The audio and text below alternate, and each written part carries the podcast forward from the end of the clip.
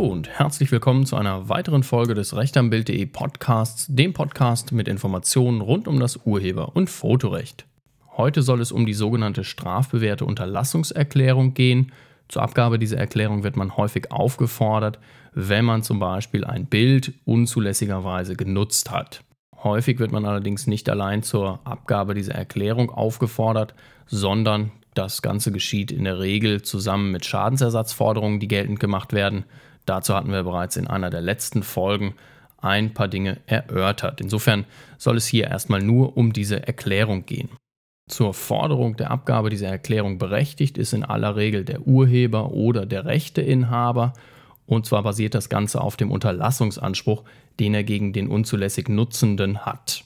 Salopp gesagt ist diese Erklärung das Versprechen, eine erneute unzulässige Nutzung zu unterlassen. Da es sich bei diesem Versprechen juristisch gesehen um einen Vertrag mit einer Dauer von 30 Jahren handelt, ist es ganz besonders wichtig, dass das, was dort drin steht, auch juristisch geprüft ist, da man eben dementsprechend lange auch daran gebunden ist. Um es mit den Worten des Oberlandesgericht Frankfurt am Main zu sagen, muss diese Unterlassungserklärung so klar und eindeutig bestimmt sein, dass ernsthafte Auslegungszweifel, aber auch Zweifel an ihrer Verbindlichkeit und Durchsetzbarkeit nicht aufkommen können.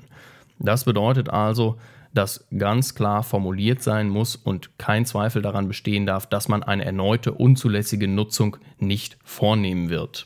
Was diese Unterlassungserklärung noch ein bisschen verschärft, ist die sogenannte Strafbewährtheit.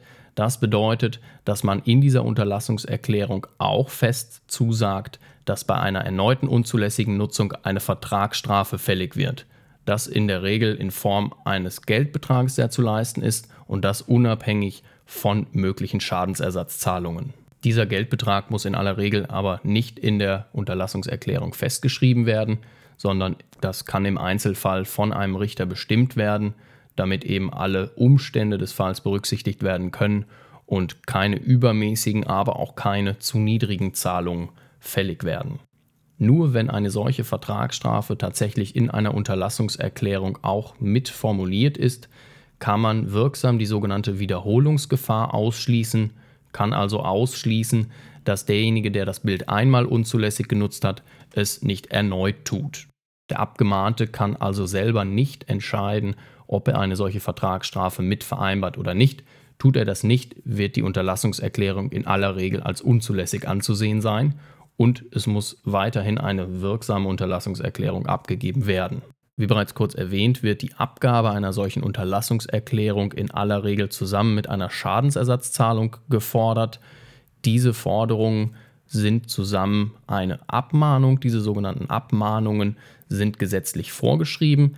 Das heißt, es muss dem Abgemahnten oder demjenigen, der unzulässigerweise zum Beispiel ein Bild nutzt, auch die Möglichkeit gegeben werden, sich außergerichtlich dazu zu äußern und das Ganze außergerichtlich auch zu beenden, ohne dass es tatsächlich zu einem Klageverfahren kommt.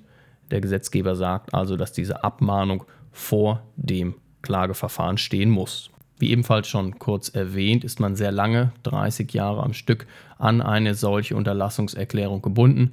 Dementsprechend sollte man sich auch nicht darauf verlassen, Unterlassungserklärungen von juristischen Laien formulieren zu lassen. Daran ist man dann eben sehr lange gebunden und daher sollte man das Ganze auch von Profis prüfen lassen. Weitere Informationen zu diesem Thema, aber auch zum Thema Schadensersatzforderungen und vielen weiteren interessanten Aspekten gibt es unter rechtambild.de.